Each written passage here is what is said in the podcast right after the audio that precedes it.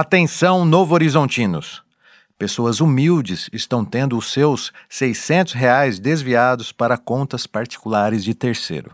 Estou falando de golpe e de vítimas que sequer sabem o que é um smartphone. Aceitaram a ajuda de um terceiro e agora descobriram que o dinheiro desapareceu.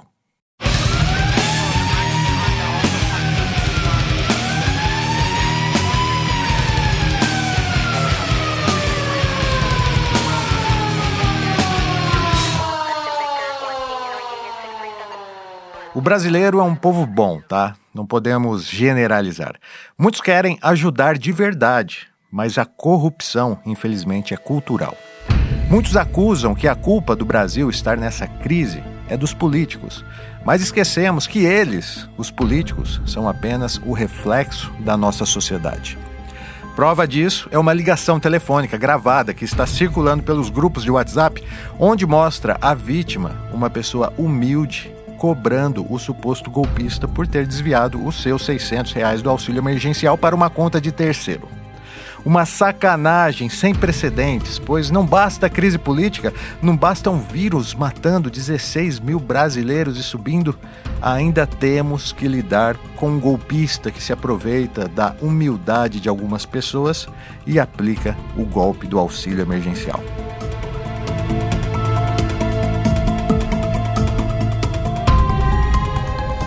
Mas se você acha que isso é uma exclusividade da nossa cidade aqui de Novo Horizonte, se engana.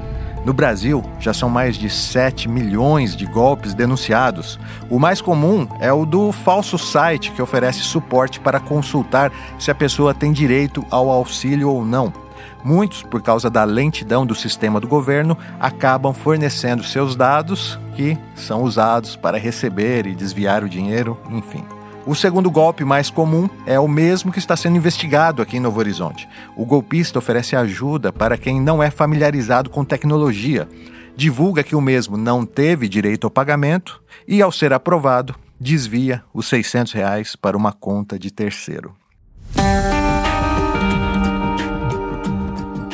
Se você conhece alguém que forneceu os dados para consulta e recebeu a notícia que não tinha direito ao auxílio, avise sobre o possível golpe, instrua, peça para repetir a consulta com alguém de confiança ou instrua a pessoa a ir direto à Caixa Econômica Federal, munido de seus documentos pessoais e pedir uma nova consulta direto com a atendente.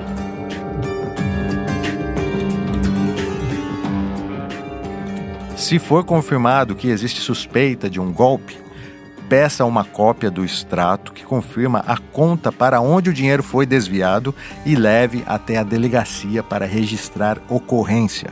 Se confirmado, isso é crime de estelionato e a lei prevê prisão de 1 a 5 anos mais multa.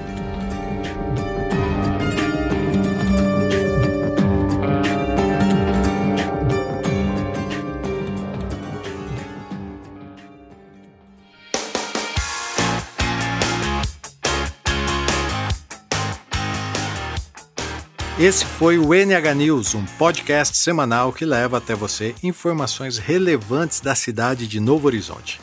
Siga o NH News no Facebook, no Spotify e assine a lista VIP no WhatsApp. Você receberá as novidades gratuitamente direto no seu smartphone. A edição do NH News é do Rogério Silva e a produção é minha, Gilson De Lázari. Até a semana que vem.